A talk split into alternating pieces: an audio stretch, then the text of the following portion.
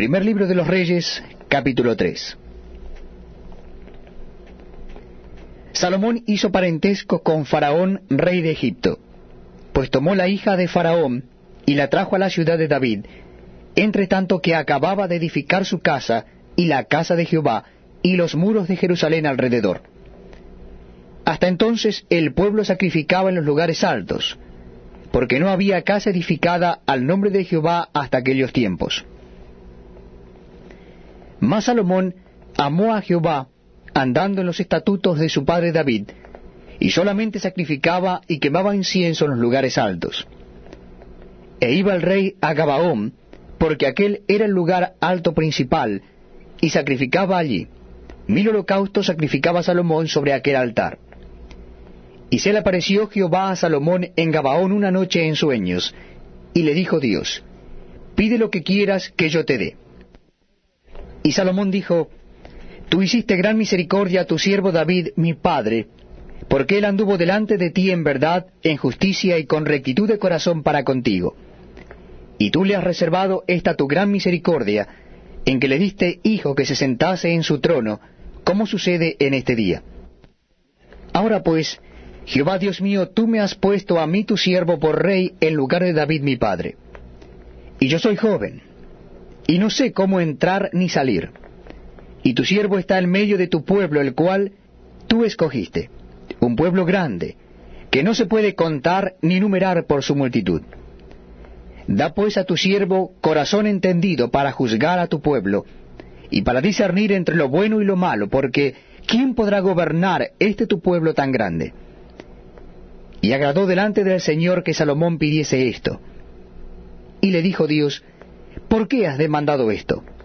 Y no pediste para ti muchos días, ni pediste para ti riquezas, ni pediste la vida de tus enemigos, sino que demandaste para ti inteligencia para oír juicio. He aquí, lo he hecho conforme a tus palabras. He aquí que te he dado corazón sabio y entendido, tanto que no ha habido antes de ti otro como tú, ni después de ti se levantará otro como tú. Y aún también te he dado las cosas que no pediste, riquezas y gloria, de tal manera que entre los reyes ninguno haya como tú en todos tus días. Y si anduvieres en mis caminos, guardando mis estatutos y mis mandamientos, como anduvo David tu padre, yo alargaré tus días. Cuando Salomón despertó, vio que era sueño, y vino a Jerusalén, y se presentó delante del arca del pacto de Jehová, y sacrificó holocaustos, y ofreció sacrificios de paz, e hizo también banquete a todos sus siervos.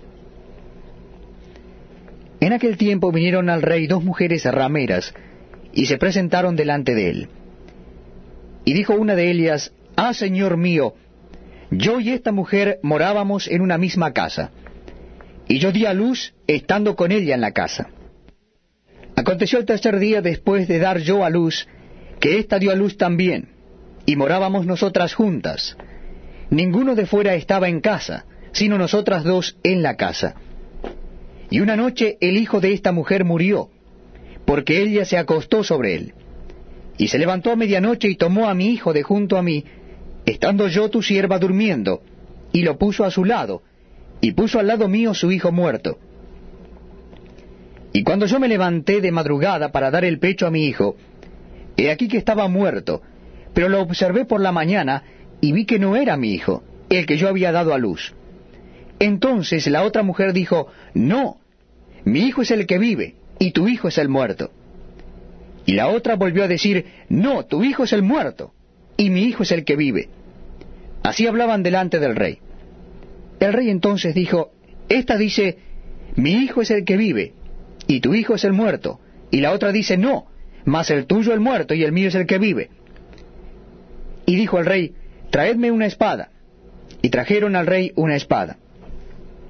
Enseguida el rey dijo, partid por el medio al niño vivo, y dad la mitad a la una y la otra mitad a la otra.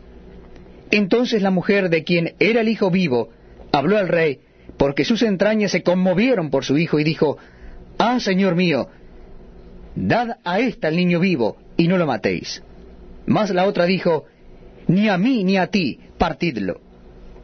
Entonces el rey respondió y dijo, Dad a aquella el hijo vivo, y no lo matéis, ella es su madre. Y todo Israel oyó aquel juicio que había dado el rey.